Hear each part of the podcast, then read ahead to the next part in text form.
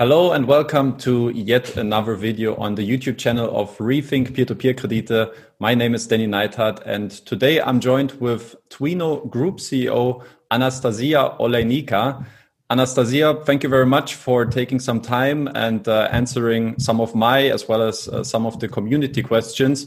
Uh, much appreciated that you take some time.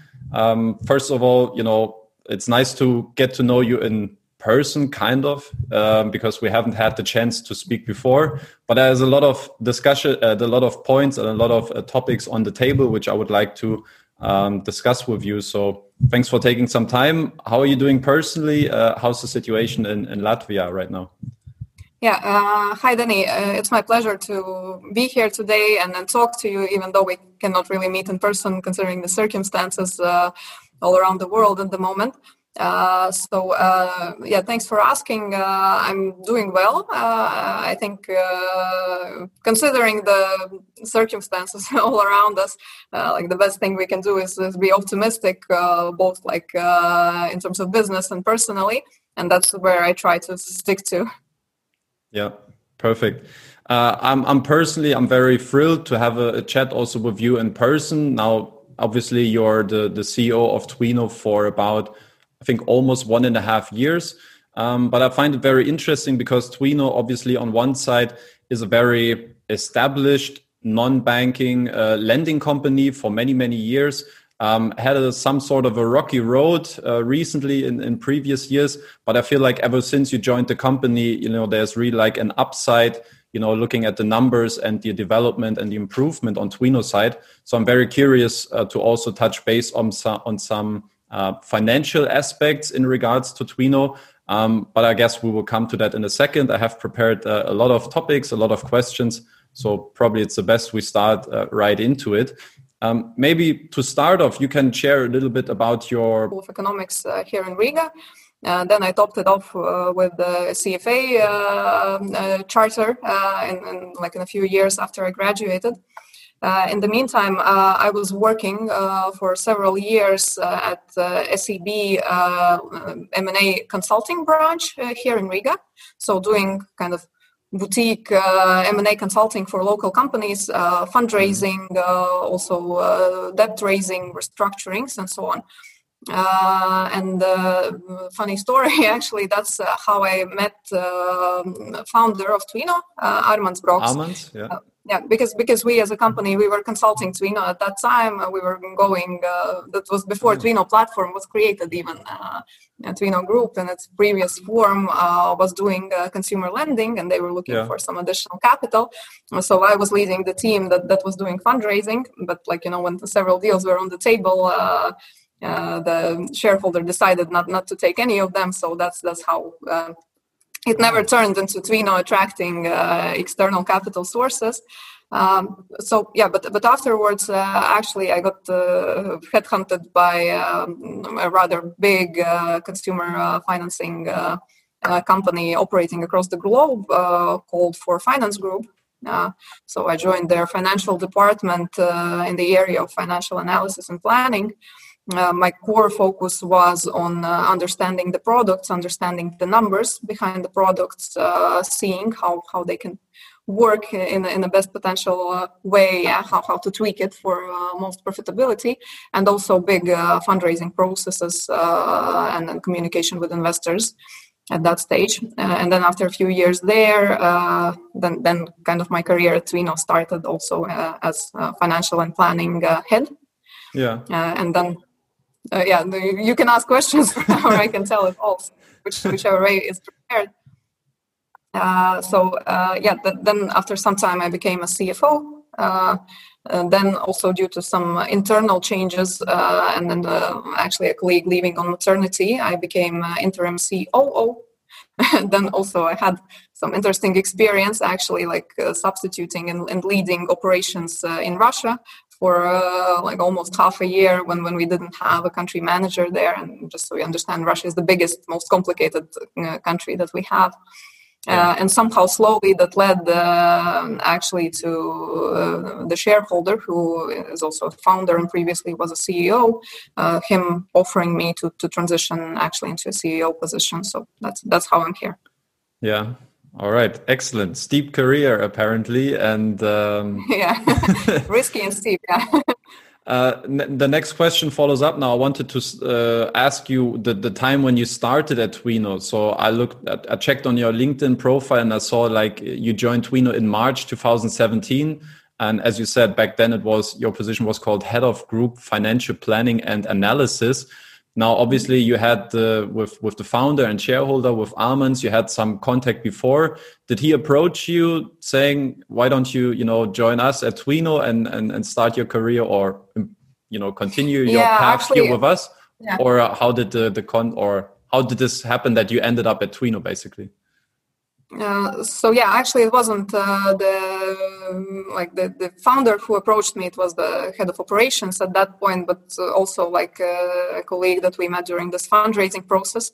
And uh, to be honest, we had this uh, negotiation of me joining Twino for more than six months, I think. Yeah, so it was it was a long process, and okay. it started and, and then it evolved from something different in the beginning to some something completely different at the end. So initially, it was, uh, as, as, you remember, there were good times for consumer lending uh, companies uh, before 2017. Yeah, so so the um, kind of conversation was about how I'm going to join, I'm going to kind of travel, open new countries, uh, acquire companies so that, that we know can yeah. maintain growth. Uh, and then actually uh, regulation of 2017 in Georgia happened. And uh, like in, in April when I was officially already joining the situation in Twino was completely different. Uh, so it was a risky decision uh, for me uh, like leaving a stable warm place and then you know big company and 4finance it's, it's huge actually group at the moment they expected their, their valuation to be like close close to unicorn kind of valuation yeah so so that was where, where the company was headed. Uh, yeah. there i was also offered financial planning uh, and analysis uh, head position on the group level so it was like the same position but in a smaller company uh, and in a company that, that was obviously getting prepared for for really tough times ahead.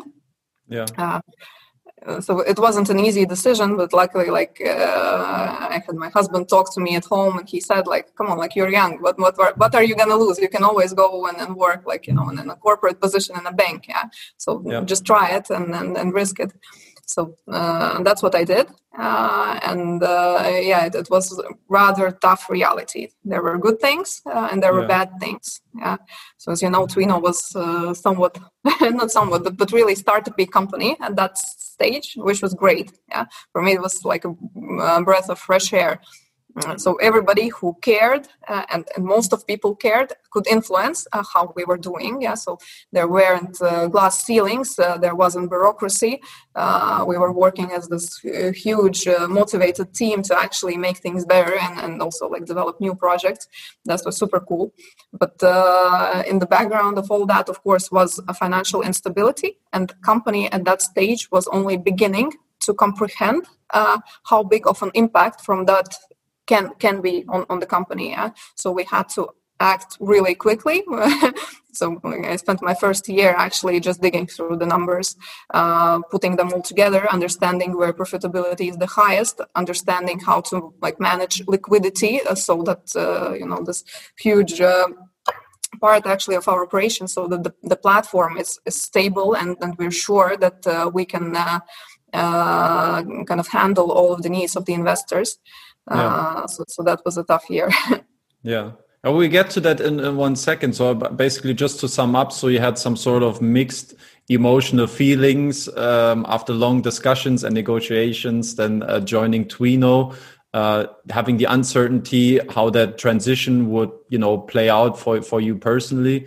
Um, now, apparently, with that process of, you know, improving further and further, growing into that CFO position, now eventually being the the CEO. How do you feel like that that past two and a half years has have changed you personally, and how do you it's, kind it's three of and like, a half. three and a half. I'm sorry. Yeah. yeah. you're right. It's three and a half years.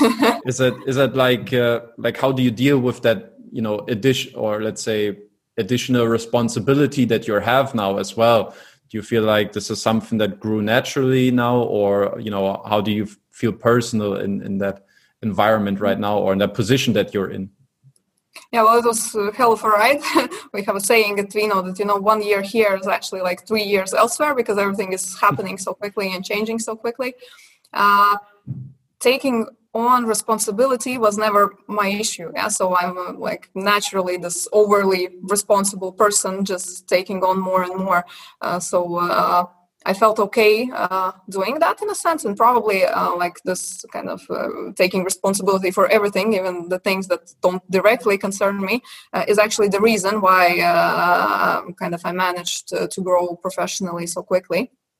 Uh, for me, the tougher part uh, was uh, to mm, kind of uh, preserve my personal qualities throughout the pressure, yeah, and, and to work with a team in in a way uh, so so that they are not uh, kind of just you know squeezed out quickly and and then demotivated and burnt out. Yeah so and that was something that that took a while uh, for me to learn. Uh, and uh, yes final, finally i feel that that we are like more more balanced in that sense. But you know for people who are naturally like uh, have high level of ownership high level of responsibility and um, like you know with this kind of uh, i'll do everything i can and, and, even more it's sometimes tough to see that others are different and accept that so so that mm. was more of my struggle rather than kind of the, the pressure of responsibility mm. okay understood um, well maybe we can shift because you already uh, touched base on on the the uh, let's say the obstacles or the challenges uh, in regards to the financial situation of Twino early on when you started there. Um, maybe just a quick recap. Um, I mean, I feel like it was also a bit documented somehow through my channel, but obviously, when you joined Twino in a time back then, 2017, you know, the company faced a lot of financial instability. So, mm-hmm. 2017, the company had negative equity with 6.5 million euro. Uh, you had loss generating businesses for in uh, nine out of 11 uh, subsidiaries back then and um, yeah it, it, was like i feel like ever since you joined that that position or ever since you joined twino you see like a step by step improvement. So 2019 for instance uh, you you settled with all the company um, liabilities related to uh, issued bonds. Um, this year you used uh, 7.2 million i think of your share capital that you used to cover like accrued uh, lossing uh, losses during uh, previous periods and you know, just like before we go too much into details, you know, how satisfied would you say are you as of this moment in general with the current um, restructuring process of of the Twino company right now, and of the uh, finance, uh, the yeah, financial so, situation, so, basically. Mm -hmm. So just to give a, a, bit of background, so before 2017, uh, Twino was uh, all about growth right? So it, it was uh, not about uh, so much uh, reporting or keeping ratios stable or having like uh, proper governance. It was all about growth, and that's okay for a startup.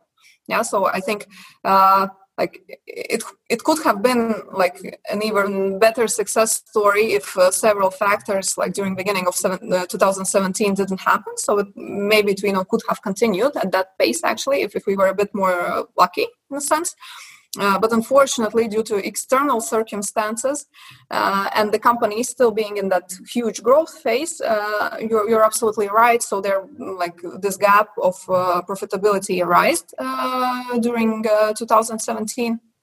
Uh, and uh, actually, we've spent the past uh, few years working on bringing as much stability about yeah? So uh, the, the, restructurings that you mentioned also focusing on profitability actually tuning down on growth a bit yeah selling off uh, the subsidiaries that, that weren't perspective or weren't uh, profit generating uh, also sometimes making a decision to you know just cut the losses. So yeah potentially like we can make profit in, in this market if we invest like 2 million more but like do we want to risk it and, and making a decision that we don't? So maybe also missing some opportunities. Uh, but i think what we have achieved as a result uh, is stable operations with a significant uh, equity buffer uh, on which we can build upon uh, to uncover the future growth opportunities. So this is much stronger position to grow from uh, and also like including the internal processes, the governance, the team distribution, decision making, and so on. So it's much stronger position to grow from than it would have been a few years ago. So I'm I'm really satisfied with what we have done. So you're happy with the position you're in at the moment.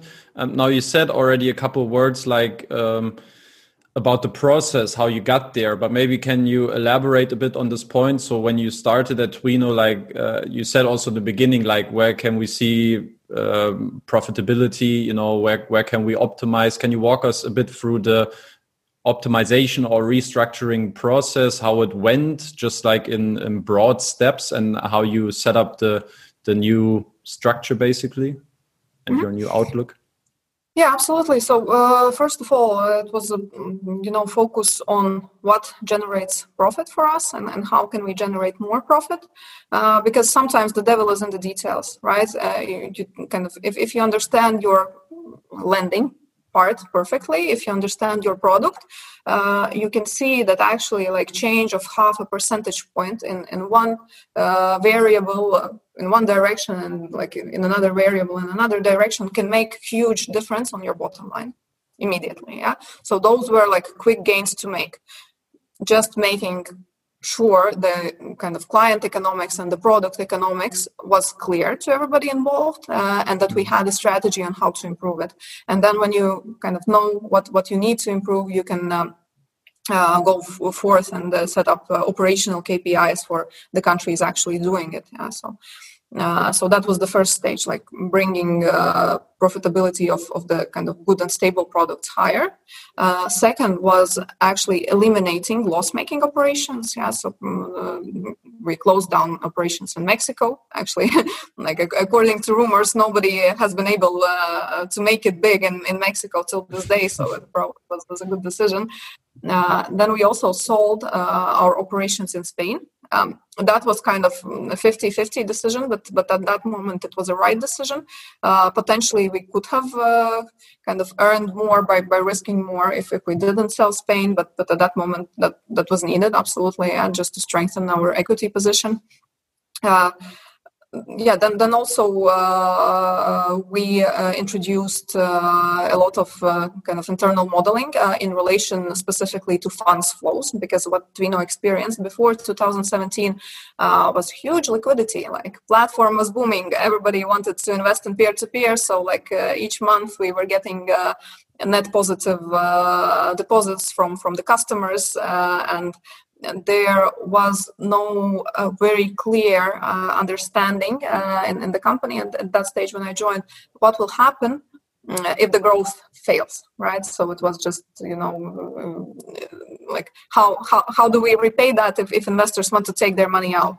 So that was the first thing actually that, that also i focused on. I uh, asked the bi team to make uh, automated models of uh, what is happening with the lenders behavior uh, how it can go in, in each possible scenario. So just steady state scenario and also like worst case scenario and based on that uh, to model on how we're gonna uh, repay the platform investors.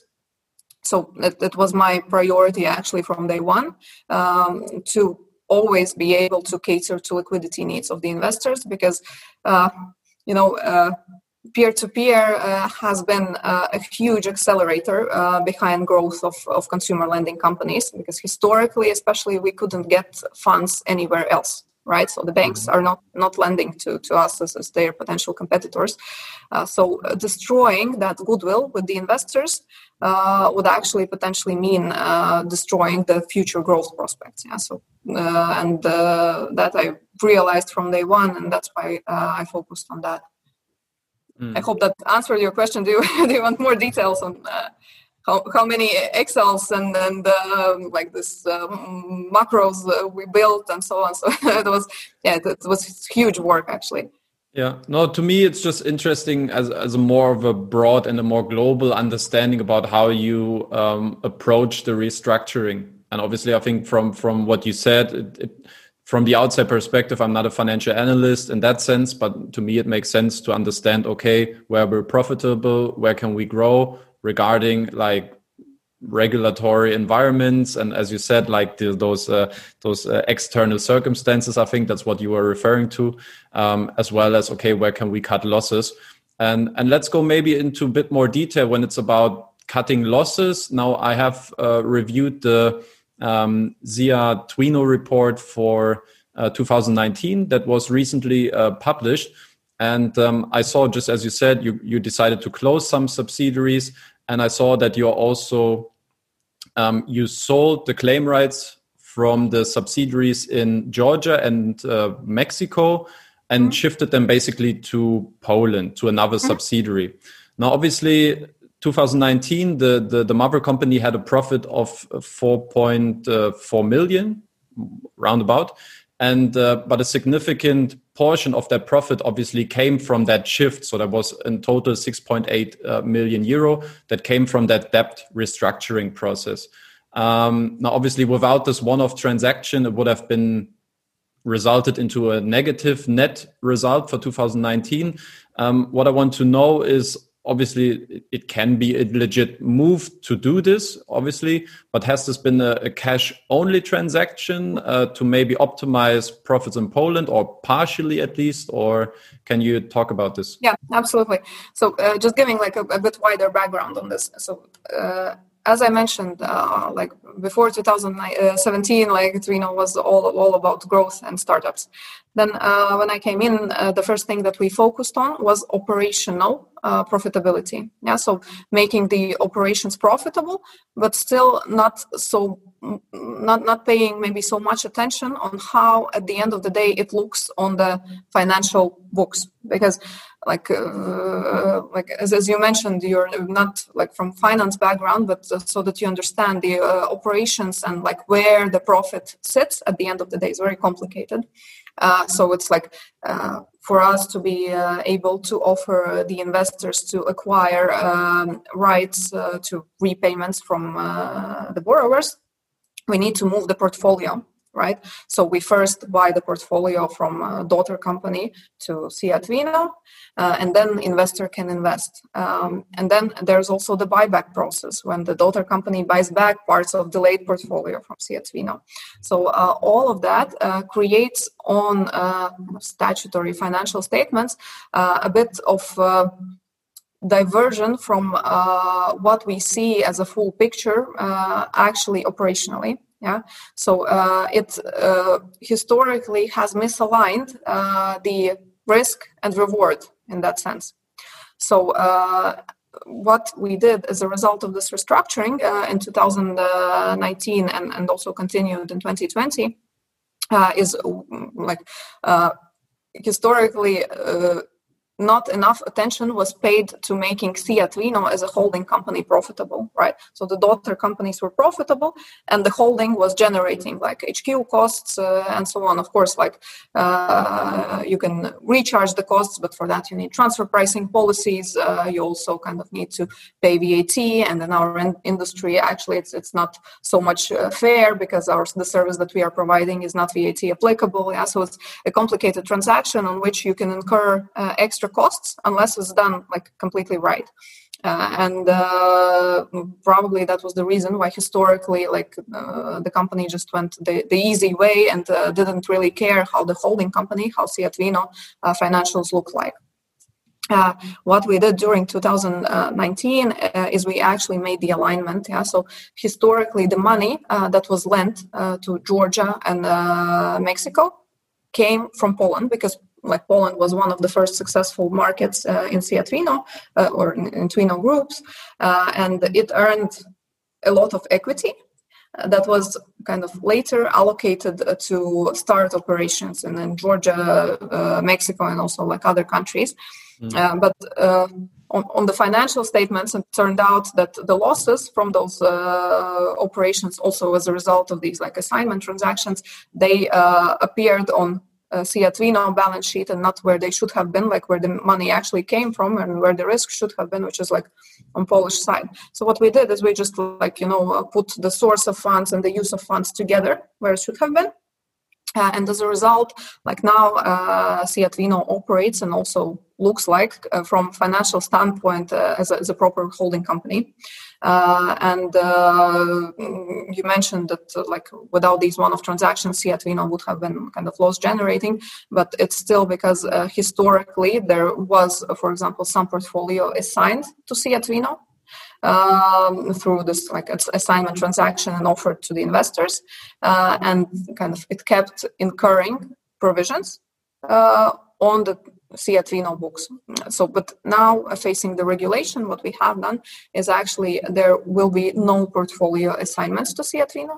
It becomes pro, uh, like purely a holding company that is receiving dividends from its uh, subsidiaries and that is recharging HQ costs uh, to its subsidiaries uh, and is not bearing uh, directly credit risks from from the subsidiaries.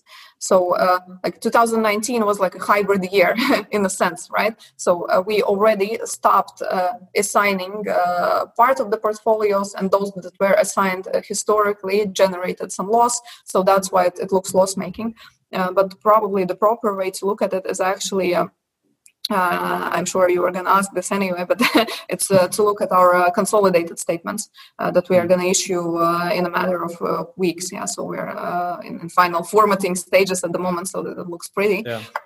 but yeah, and, and there you're going to see kind of the full picture on how Twino, together with its subsidiaries, performed in, in 2019, and it's mm. like a, a positive uh, result and it actually eliminates these intra-group transactions. So it's not like we did a cash transaction and and uh, you know inf- inflated something. Uh, it's absolutely not about that. It's rather about shifting um, between the entities but it, it is not making difference on the group level.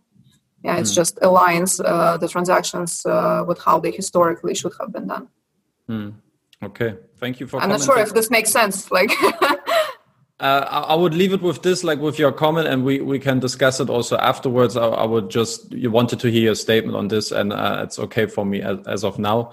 Um, to me, one last part. Yes, the consolidated uh, report. Was would have been another question then later on. So you answered this one already. I mean, it was a good history. I think in previous years, Twino also then delivered those reports uh, always accordingly. Um, to me, maybe to halfway close of the, the the, the topic with Twino and and the financial situation is like um, where you currently see the biggest financial challenges um, for the company because I was also reading as a going concern from the um, um, from the from the auditing um, of your of your recent. That's uh, not true. That's not true. Listen, that this is not true. Yeah, so don't don't tweak the facts. so uh, okay. there uh, are different ways of uh, auditors expressing their remarks in financial statements. So one way is what, what you're mentioning, it's going concern statements, where auditors say they don't believe the company uh, has a basis for going concern. Yeah. Hmm. Uh, what we have is a remark from auditors in comments in relation of them doubting because of the reason X, Y, and Z. Yeah. Okay. Uh, and uh, actually, the reasons there is the first one, which already. So it's not like going concern statements. It's it's not that. Yeah. Just just like in, in financial world, to those who are watching and, and uh, are familiar with audit procedures, so that you understand, it's more of like auditors uh, covering a bit their risks in case something goes wrong and uh, they expressed this concern for two reasons. First one is as you mentioned uh, like and, and, as i explained that uh, 2019 was this you know hybrid year uh, where they also see that uh, without uh, these internal settlements there would have been like negative profitability. And second concern that, that they state is that SIA Twino as an entity has like liquidity coefficient dropping below one. Mm-hmm. and and here this is like another thing that is uh, related to intra-group transactions. So uh, if you look at it, uh, I'm not sure, like if if, in, if, from financial statements you can extract that, yeah, but but uh, uh, for sure I can. So our uh, creditors and debtors are our subsidiaries. Yeah, so meaning that our liquidity coefficient actually depends on how we structure the agreements. So there are different types of transactions uh, with our like uh, daughter companies with subsidiaries. Some of them are credit lines, and some of them are um, kind of uh, liabilities uh, or uh, kind of debitors uh, in relation to settlements for assigned customer customer loan portfolio, right? and that one is short term. So, and it was kind of at the moment of financial statements, the situation was that um, we hadn't, uh, uh, how to say, probably hadn't uh, changed probably some of those agreements that that would have been kind of the way to technically make it right. Uh, so to, to change some of these agreements from short term to a longer term agreements where uh, the kind of uh, contingency of us repaying uh, the daughter companies would have been more than 12 months. Like uh, and instead it's like on demand because that's how the agreements are structured. But if you look at twino's um, liquidity coefficient excluding related parties which we control and from which we kind of can draw liquidity and, and that we also kind of showed very clearly uh, as our advantage during covid wave one. Probably we, we talk about that later. Yeah. So uh, if, if we ignore intragroup uh, debitors and creditors actually the liquidity coefficient is above uh, 1.3 i guess. Yeah. So it's it's uh, which to me means that there is no liquidity risk uh, because I control the subsidiaries. I, I can get money from them when, when needed. Yeah. So it's again like a question of, of the structure. Okay.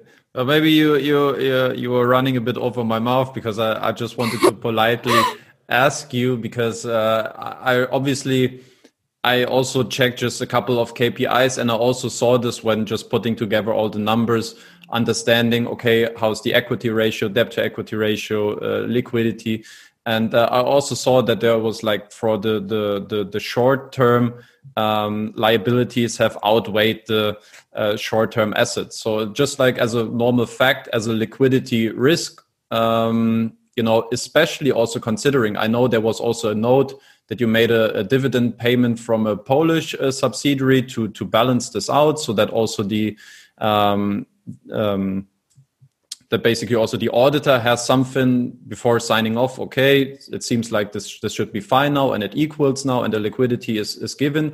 But especially also regarding you're right i wanted to talk about this also later a bit the, the covid and the pandemic situation uh, to which extent especially a liquidity risk uh, in a time where we have seen this year uh, some companies have really struggled also to keep up with promises of you know paying out uh, withdrawal requests in time. Uh, to which extent is the liquidity risk really given? And that's why it was my question like, what do you see as the biggest financial challenge as of now for Twino? Is it that liquidity? Is it something no. else? Um, it's, it's and that's, that was the, the, the extent of my question. Uh, mm-hmm. Yeah, actually, so uh, the biggest challenge uh, for sure is twofold uh, liquidity is, is not uh, part of it because uh, we have more than sufficient liquidity and actually we are over liquid at the moment. Uh, because um, after like uh, covid wave one we started lending more cautiously in order to free up that liquidity. And now it takes time to allocate it back to the lending portfolio just because we, we are not going to be lending recklessly. And then there's some competition in the lending markets and we are not ready to pay for customer acquisition uh, huge money knowing that it's going to bring us uh, unprofitable client economics. So we're kind of going cautiously uh, into like putting that liquidity back in operations at the moment there's like a lot of liquidity and actually we're thinking of uh, like how, how best to allocate it not to be paying for excess liquidity at the moment. Uh, but uh, now uh, with covid uh, i'd say that uh, potential risks are twofold. So first is how long the lockdowns are going to continue and whether it's going to affect portfolio quality. Yeah uh, so uh, as we saw during COVID wave one, uh, actually, like it's funny, but we were drawing up pro- prognosis on, on how it's, it's going to be, and it uh, actually was a bit better than expected, but followed very similar pattern. That you know, in the first month after lockdown, like, the borrowers become cautious, they start delaying a bit, uh, and then when uh, they understand that it's not that bad and uh, that their job is still out there waiting for them as soon as lockdown uh, kind of ceases, uh, then they start paying again. So in this case, uh, I would be a bit more cautious about whether, uh, like this second wave and, and repeated lockdown, is not going to trigger uh, economic downturn, and of what extent it's going to be.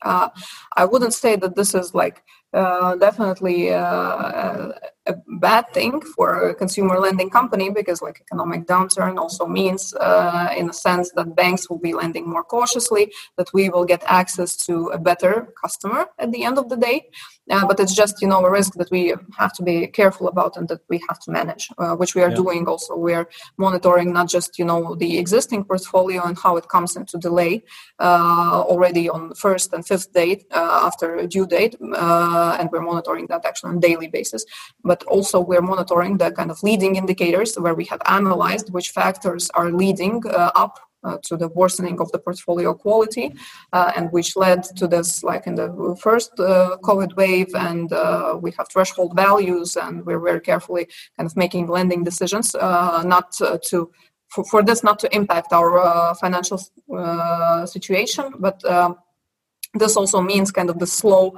uh, allocation of liquidity back to the operation. So there's some money that is not working for us at the moment. Um, and second risk uh, is uh, forex.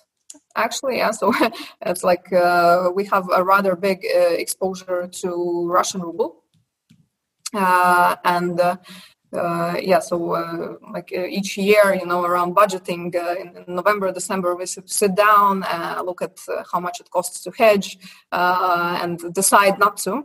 Actually, yeah, and we have saved quite quite a lot of money on this historically, and, and this year it all came back to us. Yeah, so, so we had to. Mm. It's, it's, still unrealized losses, right? And they are going to stay unrealized uh, until uh, we pay out dividends uh, or settle internal transactions and now there's absolutely no need to do it. Uh, but the question is like uh, the long-term forecast uh, from what i've seen and, and, what i want to believe is that you know ruble historically has followed oil prices and based on that like the kind of mean ruble value should be somewhere around 80 to 82 rubles per euro. At the moment it's like 90 to 91 so now the question is uh, whether to hedge uh, and and uh, lose out on, on that opportunity to regain uh, some some of that uh, kind of money that's potentially a loss or, or not. Um, but uh, yeah so, so we're looking at different opportunities. So both hedges and also local borrowing to be able to at least partially offset potential effects in, in the future uh, mm-hmm. But uh, saying all that at the same time, the, the important uh, thing is that we have, as I already mentioned uh, previously, a, very significant equity buffer, uh, and and I believe that there is no reason to talk about like potential instability. it's more of a question on like depending on these factors, how quick we are going to be able to grow in the future and and realize actually our growth plans. Hmm. Okay uh, two points that are very interesting and I also had on on the on the schedule for later on. Once the the pandemic a bit closer, as well as the situation in Russia. Uh, now I say we shift a little bit. Now we're moving to to the uh, just quickly to the pandemic situation. Um, I saw also in the report that you had like substantial cash withdrawals uh, earlier this year in March and April. Uh, I think that amounted to 4.2 million euro, where more money was um, yeah taken away from Twino rather than received uh, cash funds. Uh, in May, it stabilized already a bit, and June, and then consequently got better and better with each and every month.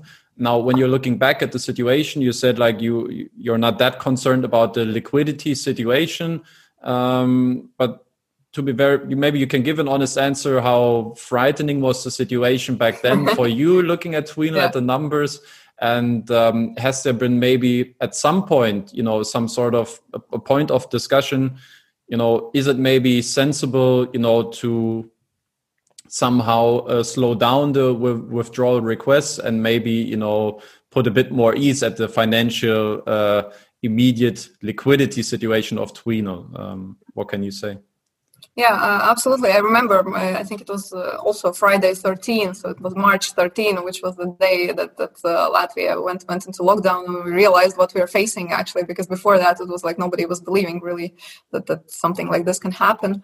Uh, and of course, we talked about this. We talked about different scenarios. But as I mentioned already before, I'm a strong believer into the goodwill that both the peer-to-peer industry, now compared to crowdfunding industry, but, but the, the, the, industry and, and also Twino has in the eyes of the investors. So um, we were unanimous in the management team that we are going to prioritize investment investor repayments in almost any scenario. But uh, of course, the other part that we need to think about, uh, and we did, and we calculated what is the minimum uh, threshold of investor portfolio that we need uh, in order for this not to be a full rundown scenario. Because at some point, you know, your operations and portfolio becomes so small that it's almost impossible to come back from that level that all was significantly below the kind of uh, where, where we got during uh, COVID wave one, uh, and uh, yeah, I, I, think like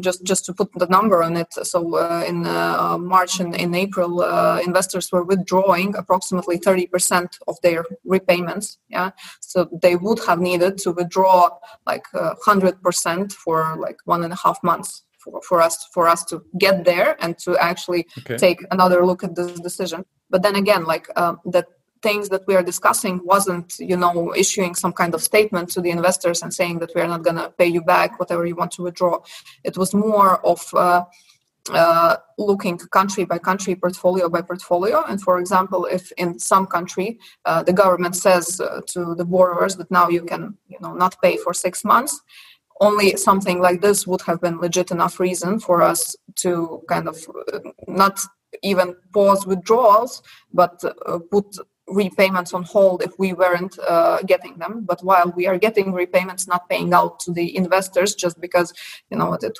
wouldn't be good for our growth, uh, that that was never on the table. Hmm. And we actually saw the positive effect of that. Yeah, so you're saying that, that the growth resumed, uh, and I believe that was exactly the reason.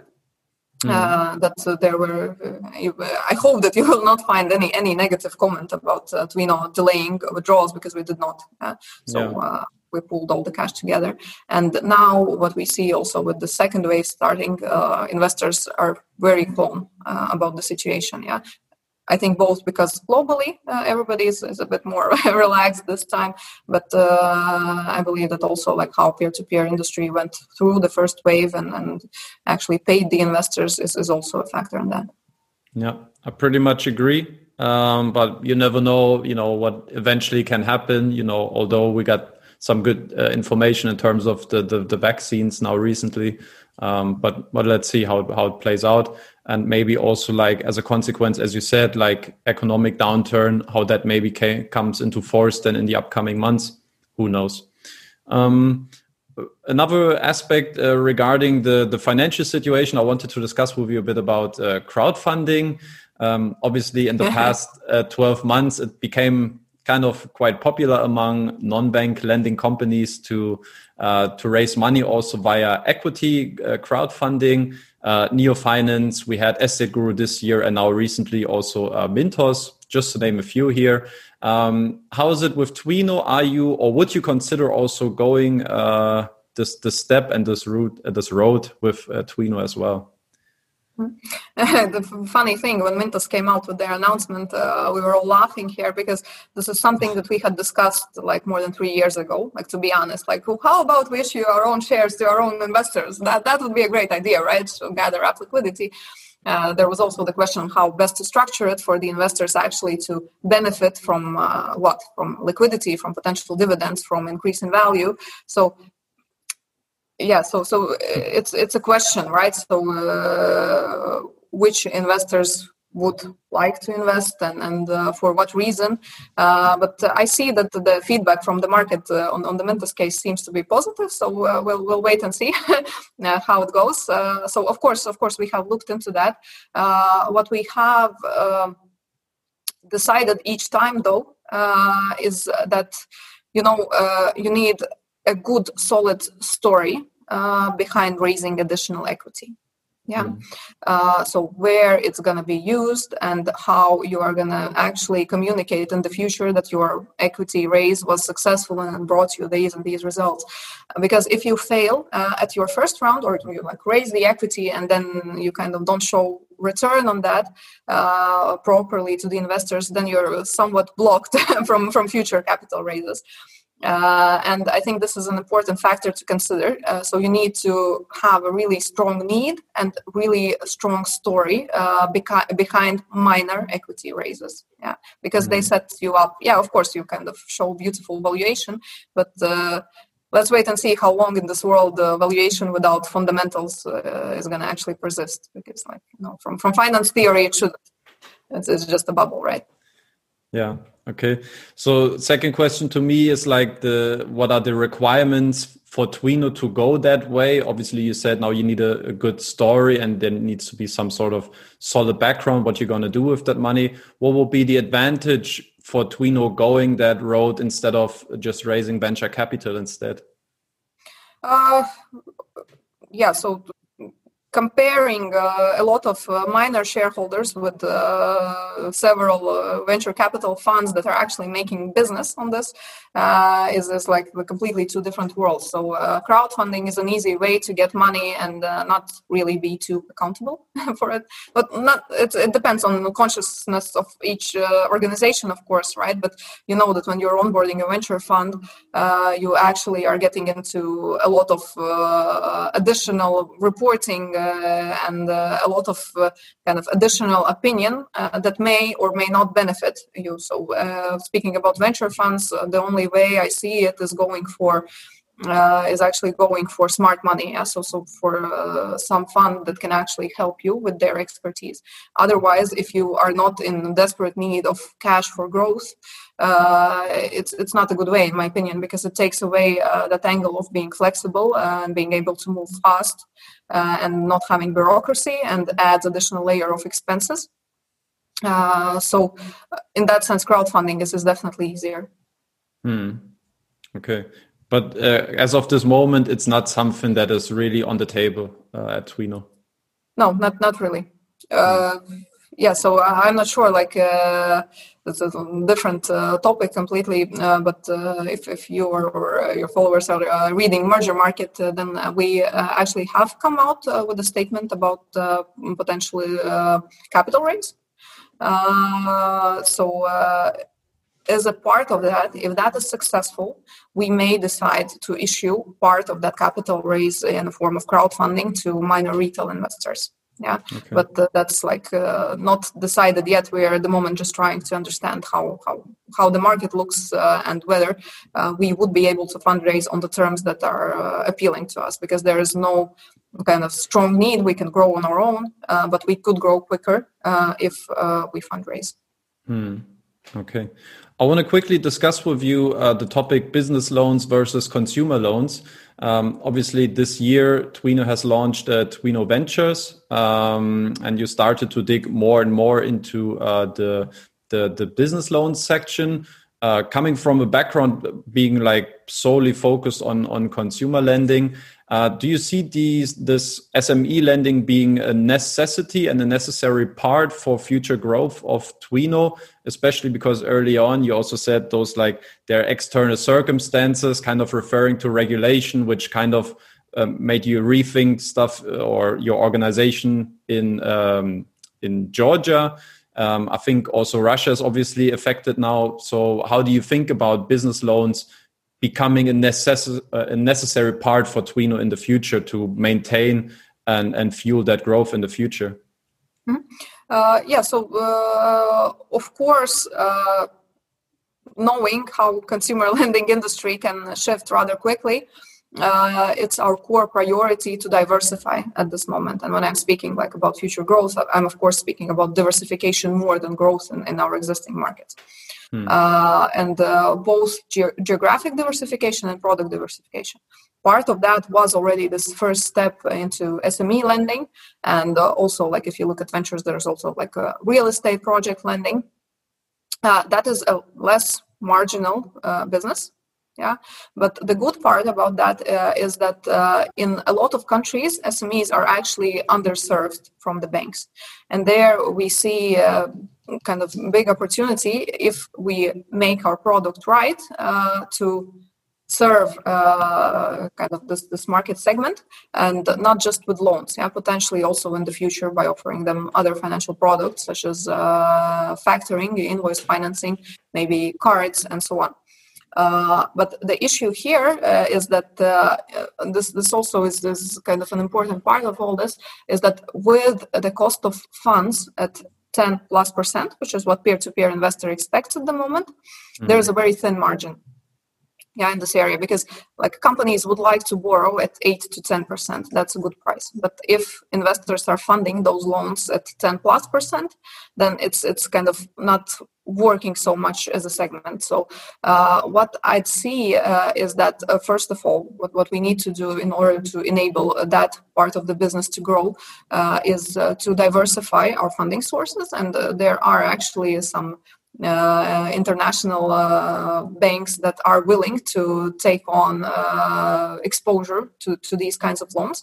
But for that, we initially need to kind of grow our portfolio, and then that portfolio serves as a collateral to this kind of cheaper bank funding or institutional funding. Yeah.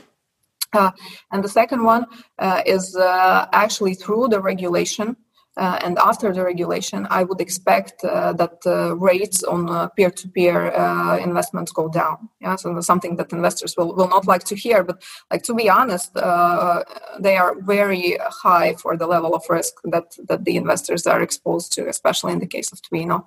And mm. uh, we have been approached by uh, several uh, financial brokers uh, begging us to kind of uh, let their customers uh, invest in, into the kind of securities that would be kind of the peer to peer loans because it's a unique mm. investment available in the market at the moment at high rates and, and rather high security. Yeah, so it's, it's, mm. it's a unique situation, and I hope that the rates are, are going to go down. Yeah, so.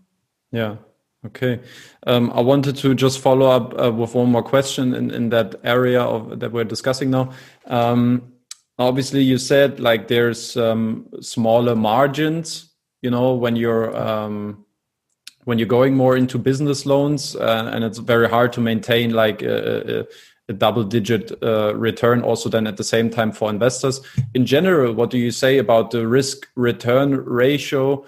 Um, compared to consumer loans because obviously you know i think it's also requiring a different kind of skill maybe so to say for um, acquiring those business loans. Is obviously a lot more about quality. And now we have seen your close partner uh, by sms group. Now they have um, done a pre or like um, how do you say this? Uh, an early exit basically on their first uh, business loan that student hall project in barcelona. Now how do you see this kind of risk return ratio and and acquiring projects on on the business side maybe you can say a couple words uh, here as well. Yeah so it definitely requires a different setup of operations. Just because like in consumer loans it's a lot of micro loans. And we are actually getting diversification within within our own portfolio. We can lend based on you know uh, numbers yeah so it's like uh, yeah. in a lot of cases the distribution is going to be approximately like this uh, with business loans it's much more uh, tailored approach to each yeah. Uh, borrower yeah? So it's important for us to analyze their cash flows uh, and that also is part of what eats away the profitability. So it's much more operationally heavy. Mm. it takes yep. more time uh, as you mentioned to acquire uh, the potential customer. There of course still are different acquisition channels and partners through which uh, to do the acquisition uh, but it's not direct uh, marketing where, where you just you know digitally uh, pay for the click or for, for loan issuance so it's more complicated process where you need to invest more upfront, uh, and you also need a bigger operational capacity. So in that sense, uh, risk return uh, coefficient, I'd say, is uh, like for us at least as like primary lender and somebody who is responsible uh, with, with their guarantee for for the final outcome, it's worse but uh, if you take into account uh, that, uh, as, as you also already mentioned, uh, the potential regulatory pressures uh, in relation to consumers, uh, then uh, business loans are never going to be that regulated because as long as there is kind of demand from the business and supply from another business, that's okay. That's a market transaction. So uh, that is definitely a good way uh, to diversify uh, and also to kind of grow and uh, maintain profitability in the long term. Hmm. I'm not sure, I'm sure if, that, you... if, that, answers your question. yeah, I'm sure you have some sort of um, like also forecasts. Um, now, I think also this week, I think it was this week when Twino also announced a new project now for Twino Ventures. How do you forecast? How do you project uh, both? Um, credit types moving forward in the future. So to which extent will business loans also you know compare to consumer loans in terms of the the funding volume in the future? Can you share some some uh, some insights on this?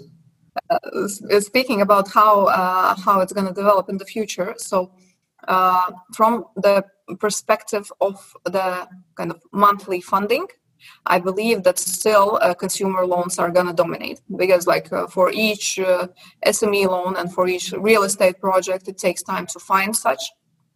Uh, and also to understand the business case first for us because we're still kind of uh, either giving guarantee or for some real estate projects we intend to give um, the uh, mortgage to, to the investors yeah so it takes much more time but in terms of total portfolio volume uh, available just because consumer loans are shorter in terms of maturity and uh, kind of SME loans and uh, real estate loans are longer.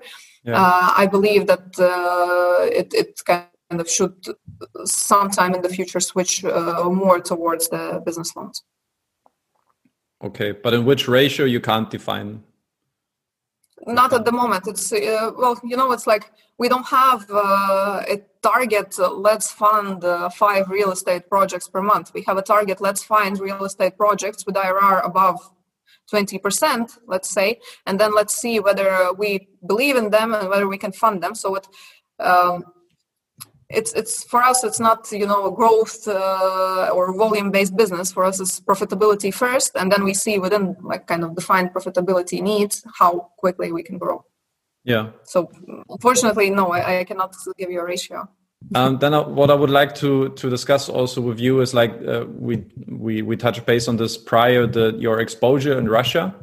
Um, obviously, I saw from I think uh, it's about three fourth of your investments that came uh, in through through the Russian subsidiaries in 2018. So very high exposure, high dependency. Then obviously. Um, now, the question to me is with new uh, regulation coming into force, uh, new amendments last year, which uh, resulted in cap of total credit costs as well as effective interest rate cap at 365%. Um, how do you yeah, look at the situation right now in, in Russia? Um, I guess you have adjusted your lending product accordingly to some sort of more credit line way. Is that correct? Or no, no, no you didn't? No. So no, uh, yeah. So uh, in terms of exposure to Russia, if you look at the funded volumes, then you're right. Uh, it's uh, it is a big number. But if you look from the perspective of portfolio, then it's actually like less than half of the portfolio funded uh, on the platform is from Russia. It's more like thirty something percent uh, at the moment. So in that sense, the exposure is not that big. so speaking about the regulatory changes, so in Russia there were two waves of regulation last year uh, one in February and then then another one from 1st of July. Uh, funny thing is that at the moment we are more profitable in Russia than we were before the regulation, uh, and several reasons for that. Yeah. So uh, first of all, uh, regulation always means uh, higher requirements for compliance, higher requirements for the companies operating. So part of our competitors left. Yeah, mm-hmm. and that kind of gives us more uh, space to attract better quality customers uh, and also to attract them at a lower cost potentially. Uh, and uh, in a sense of like speaking about future regulation, actually, uh, I like regulatory environment in Russia a lot because it's reasonable. So there is like central bank in charge. They are like financial regulator. It's not like you know somebody responsible for consumer rights but who does not care of the structure of the financial market. It's it's a central bank. They understand what role uh, non-bank lenders are playing uh, what share they are actually kind of taking of the whole uh, financial market and they understand the importance of the sector. Uh, and that is why uh, I believe that any further regulation is also going to be reasonable. Yeah, because because the regulator is aware of what would happen with the market if they just kind of closed it down. Hmm. Okay. Obviously, it's, it's, a statement that you would assume or that you would rarely hear from someone, you know, following up with a consumer lending business, but I pretty much uh, agree as long as it's a sensible um, um, regulation that also protects uh, customers. Um, you know, there's there's nothing against to say. Obviously, this reduces a bit the, the market, but uh, nice to to hear that uh, apparently the the profitability uh, now even increased for for Twino in Russia. Um, okay, then I also can leave out on the question because you said already what's going to happen now, even with further regulation. Because I also heard that you know it's potentially even tightening up, um, but I think that's something that we can discuss once once we reach that point. Yeah, yeah. So at the moment, uh, no specific date, uh, only rumors, uh, and the only thing that that we've uh, kind of heard and in those propositions is that to decrease the daily rate from one percent to 0.8 percent. But that's okay as well because we're slowly kind of migrating also into short installments in Russia. So again, to diversify our, our product base. Hmm. Okay. Then let's discuss the expansion in uh, Asia as well as your collaboration with your uh, dear partner YSMS Group. Uh, can shift in just a quick community question. Uh, someone uh, forwarded the question: How happy are you in general with your collaboration with uh, with YSMS Group at the moment? Mm -hmm. well, it's important to understand the key reason uh, behind the collaboration and uh, uh, like uh, we agreed that this is a good way uh, to go 50-50 uh, into actually two asian markets to diversify the risk. Yeah? So it's like either each of us goes into one market or together we go into two markets funding is the same risk is smaller and potential for kind of growth is still sufficient right? And in that sense it's a great cooperation uh, we also were able to learn uh, from this cooperation a lot, and I think YSMS were uh, able to learn a lot, and we are still, uh, still, still in the learning process because like each organization works differently, uh, and uh, it's it's a way to actually probably like get get some good practices and see if, if we can do even better in, in other markets. Hmm. And how's the learning experience so far? How happy are you with the expansion so far in, in Southeast Asia? Well, you know, uh, COVID uh, kind of changed our plans a bit, to be honest, right? So, according to the initial uh, business plan, we, we would be a bit uh, further at the moment in, in terms of uh, like the portfolio size and uh, like the, the client economics. Uh, but still, I think considering the circumstances, it's uh, going well, uh, and uh, we are catching up slowly to, to those initial plans. Mm. All right. And uh, how is the intention in terms of also uh, offering retail investors to to invest into those consumer loans? Mm-hmm. Yeah, we that's definitely on the table. what we want to make sure of first is that again since we're giving the guarantee uh, we don't really want our investors to see a lot of uh, delayed loans in their portfolio. So uh, we will wait on our side for kind of the performance to improve uh, a bit further and then start slowly selecting which loans to actually offer to the investors. Uh, so that that will come uh, within 2021 for sure. All right then we can look forward to that. Uh, another thing to look forward is obviously uh, the peer-to-peer, the long-awaited peer-to-peer legislation in in Latvia. How do you personally feel about um, the upcoming legislation? Also, you know, considering that this year we had some, um, let's say, the, the reveal of some fraudulent or some scam uh, platforms, especially also from Latvia uh, or in the Baltics in this year. Um, yeah, how how are you looking uh, towards this new legislation? Okay, important to separate fraud cases were in crowdfunding, not in peer-to-peer. Yeah, so uh, peer-to-peer has been doing rather well. And the difference is that actually in crowdfunding, uh, investors are just giving money to some enterprise and expecting it back with interest. Uh, with peer-to-peer, it's that investors are acquiring rights to cash flows from a portfolio of loans. Yeah, so it's different. There is actually like some uh, security in that.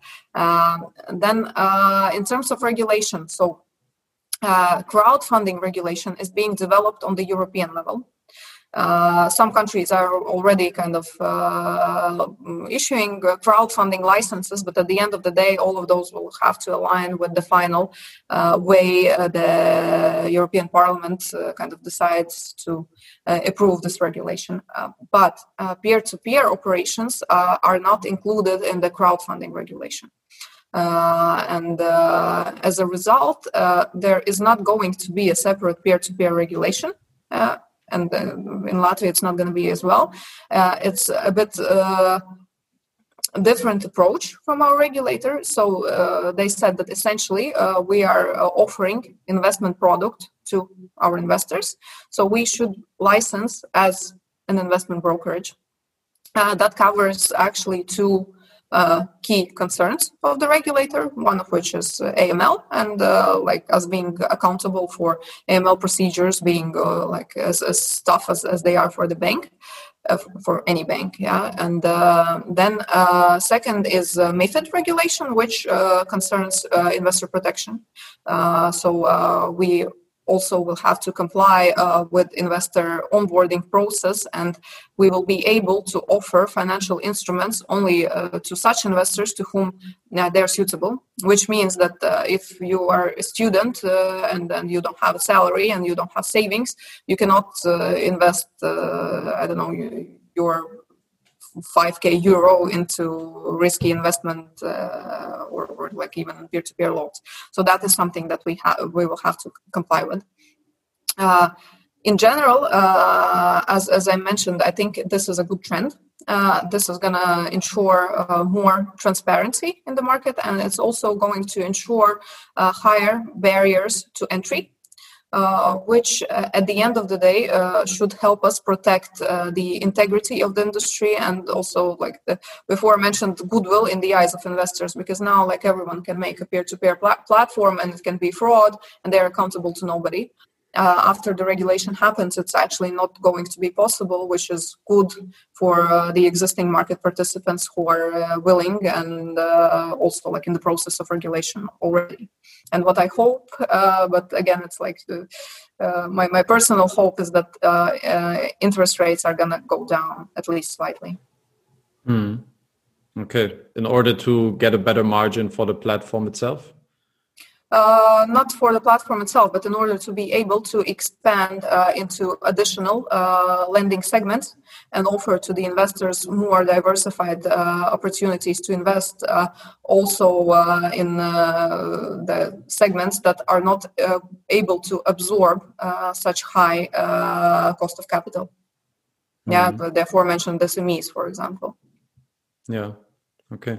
Uh, thanks for, for explaining also again the, the differences like in the process because I think somehow or sometimes it get mixed the regulation on, on crowdfunding level and uh, with the European strive and on one side what's happening on a national level as you uh, nicely explained with with the um, with the Latvian regulator FCMC which uh, is, is pushing forward this uh, investment brokerage uh, firm license for peer-to-peer lending companies um, I was curious. I saw that you're also, or that Twino's also in, in some sort of association, uh, some alternative finance services that is also, yeah. you know, very closely connected to the Latvian uh, Ministry of Finance. I was curious to which extent can you also kind of actively shape this legislation that is about to happen then in Latvia? And uh, how's the communication in general? How often do you talk? And to which extent can you bring in your ideas and what you find beneficial for that new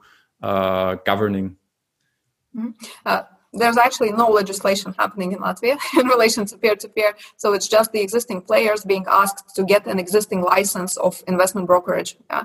So to, just just a disclaimer, but uh, yeah. otherwise, uh, yeah, we we are part of the association. Um, the association represents not just uh, the kind of investment part of, of the industry, but also non-bank lenders. And since uh, there are more of those, uh, that part of uh, the association usually kind of uh, dominates with, with their matters and, and their questions. yet it's important to note that we are working uh, together also with uh, other industry players at the moment and through association and also through discussions with the regulatory bodies shaping both both the kind of Uh, laws uh, that uh, are going to be applicable to us once once we get a license and also and also kind of what I wanted to say. so, so no, no, not not just laws, but also interpretations of the existing laws, because there are like questions such as, uh, for example, this is going to be a financial instrument, and then there's interest uh, cost on financial instrument, uh, how it's going to be taxed. Is it treated mm-hmm. as a bond, as a public bond, because it's going to be kind of publicly issued and publicly listed, or is it going to be treated as some private financial instrument from tax perspective? And these are questions very important to us right? And, and also to our investors. So uh, we are working on those matters explaining to the regulatory bodies what actually we are going to do how it compares to one financial instrument how it compares to the other uh, and uh, constantly being in the dialogue uh, with the government bodies and only and also among uh, the uh, players among other platforms in order to have a common understanding and then common ground on how we're going to operate. Yeah. Okay. Uh, we're coming to an end of this interview. There's uh, just two more questions left. Um, the first one, a community question uh, that may seem a bit bold on the first look, but it maybe offers you a good opportunity to to give a little pitch on Twino. It maybe goes into a bit of a philosophical area as well. Um, he was asking, how's Twino different from other peer-to-peer platforms? What would you say? Uh, we control our cash. You saw it during COVID. this is easy, uh, right? So, uh, uh on uh, in terms of peer-to-peer platforms, we're definitely the largest uh, that is offering investors investments from the same group of companies. and the guarantee is actually from the parent company and from the whole group. So I'd say that our investments are much more secure in that sense. Hmm. Okay. And last questions from my side. Uh, what are the things to look out for at Twino for uh, or in 2021?